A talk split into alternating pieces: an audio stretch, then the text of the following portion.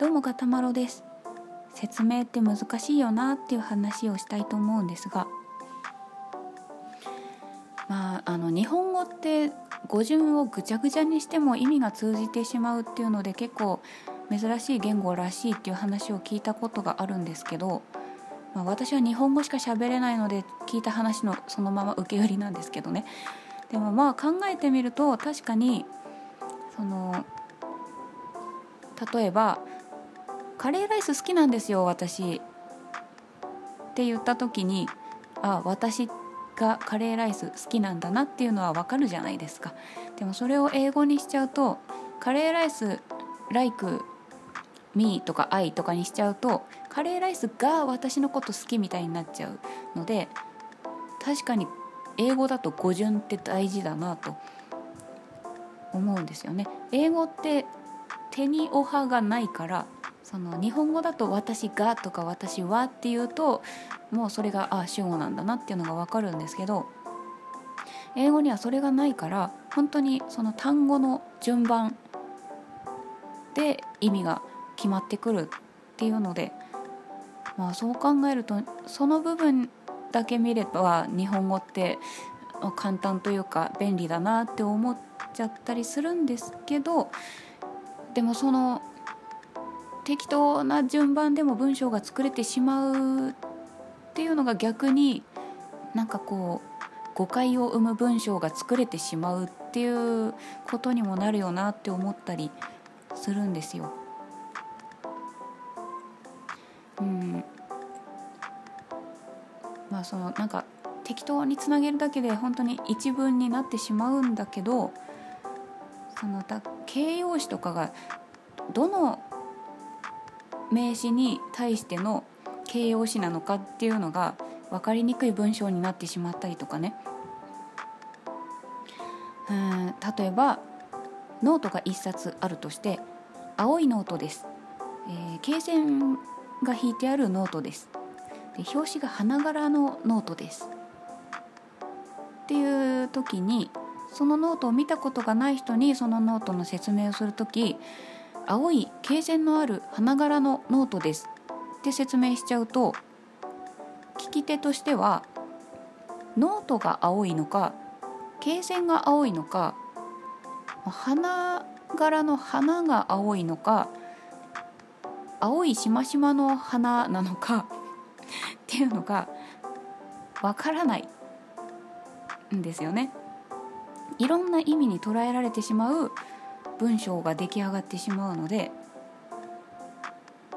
ででも説明した人は全ての特徴を全部明確に説明しているのだからなんでこれでわからないんだ話をちゃんと聞いてたのかっていうことになっちゃうんですよね。説明している側ってその知っているだ知っているだけにあの自分の説明が不足しているとかなんかこう語弊がある表現になっちゃってるとかっていうところに気づきにくいんですよね。だからまあ説明をするのってまあそういうところでも難しいよなとは思うしそのなんかいろんな意味に受け取られてしまうような文章が作れてしまうっていうのもねまあ気をつけなきゃいけないポイントだなと思うんですよ。で今書類をねいろいろやってて書類の書き方の説明ももうちょっとなんとかなんないのかなって思ってるんですけどあのまあ青色申告をね今いろいろまとめてるんですけどそのフリーランスで働いてますと去年1年間の売上がいくらだったかとかで経費がいくらだったかで、えー、保険料控除がいくらになるのかで結局利益はいくらだったのかみたいなのを計算してまあこれからの税金の金額が決まってきたりするのででそういう書類をまとめて提出しなきゃいけないんですけどでその保険料控除のね書類とかも、まあ、そのなんだろう、えー、用紙があるんですけど計算してその提出する申告書みたいなののいろいろマス目があって毎月いくら保険料を支払っていたのかみたいなのを書く、まあ、A っていう枠があってで、まあ、B っていう枠もあってでなんかなんだろうな丸1足す丸2の合計を書く C 枠があったりとかねそういうのでで最終的に保険料控除額がいくらなのかっていうのを自分で計算しなきゃいけないんですけどその計算の仕方の説明がねその A 枠とか B 枠とかあるそこに書いた数値をなんか計算しなきゃいけないんですけどその説明が A または B×0.5 とかそんな感じで書いてあるんですよ。A または B×0.5 って言われた時その A×0.5 または B×0.5 なのか A または B×0.5 ということで A の場合は A の枠の数値をそのままで B 枠の数値を使う時は B×0.5 なのかどっちとも受け取れるよなって私は思っちゃってそこでつまずいちゃうんですけどここでつまずくのは私だけなのでしょうか。ねなんかこういう書類を書き慣れてる人とか、まあ、こういう書類っていうのはこう書かれてたらこういうふうにやるもんなんだよっていう知識がある人にとっては全然そんなつまずくポイントではないのかもしれないんですけど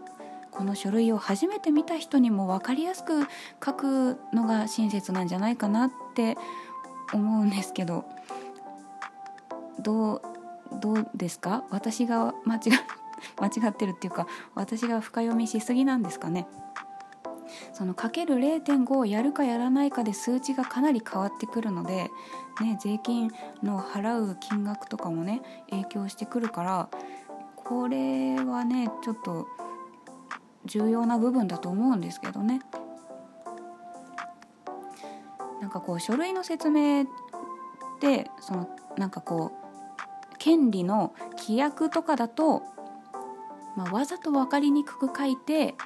そのなんかこう明確に示しちゃうとその抜け道を探してずるいところをついてなんかこうね益を得ようとする人が現れちゃったりするからあのわざと曖昧な書き方をしている規約とかがあったりするっていう話は聞くんですけどこういうね重要なあの明確に数値を出さなきゃいけないものの説明っていうのはちょっと分かりやすくしてくれないかなって思ったりするんですけどね、まあ、私だけですかねそう思うのは。まあまあまあ。あとそうだななんか最近ツイッターでなんかこう自分のおすすめのものを紹介するっていうのが流行っているのか何なのか。そのコスメとか家電とか文房具とかそのまあ各個人の好きなものとか、まあ、よく知っているものとかの中からもうみんなにおすすめしたいこれとこれとこれとこれみたいな感じでその商品の写真と、まあ、説明文まあ、おすすめ推薦推奨推薦文みたいな感じでそれを画像にしてツイートしている方が結構いるんですけどで説明が上手い人のを読むとやっぱりあなんか自分に関係ないものだと思ってたけどいいかもしれないちょっと今度チェックしてみようって思ったりするんですよね。ただその説明が、うん、下手って言っちゃうとあれなんですけどなんかこういや他にもっと売りあったよねっていうようなすげえ変なところをピックアップして あの説明書いてる人がいていやそれそこは別に売りじゃなくないっていうようなところを ピックアップして説明してて多分ねその書き手はもうあのメインの売りは言わずもがなみんな知っていることだろうからそこは省いてその他にもこんなところがあるよっていうのを説明しようと思ったのかなって思うんですけどでもその説明文だけ読んであ欲しいいいものだって思うかっていうとそうでもないっていうかなんか別に必要ないな自分には関係ないな、えー、別にいいと思えないなってっていう感想しか出てこないようなあのおすすめ文になっちゃっててちょっともったいないなと思うんですよね。そのせっかくのおすすめしたいっていう意欲熱をなんかもうちょっとうまく生かしてほしかったって 思うものがあったりしてだから物を説明しておすすめする時って自分はものすごいいいものだからおすすめしたいと思ってすることでもその説明がうまくいかないと相手に全然それが良さが伝わらなくてかえっていや別に自分はいらないかなって思わせてしまう可能性があると思うと責任重大だなと思うんですよね。そのね、せっかくいいものと思っておすすめしているはずのものの売り上げを下げちゃう可能性もあるって思うといやこれはちょっと責任を持って説明しないといけないんだなって思ったりしました。あとまあ説明が難しいっていう話とはちょっとまあうんなんか番外編みたいになっちゃうんですけど日本語を正しく覚えていないと全然相手に正しい情報が伝わらないなって思ったことがあって私昔印刷会社のデザイン部門で働いてて、まあ、とある高校の文化祭のプログラムを作ってたんですよ。そしたら原稿に「チケットは現金への払い戻しはいたしかねません」って書いてあって「いたしかねないんかい」と思ってツッコミ入れちゃったんですけどそれはなんかこうね、まあ普段使わない言葉だから間違っちゃったのかな。なんか意味が全く逆になってるからもう書き手と読み手のズレが完全に生じてしまうなと思って、ね、まあこういうところでも気をつけなきゃいけないですよね。はいまあ、説明は難しいなと思った話でした。ガトマロでした。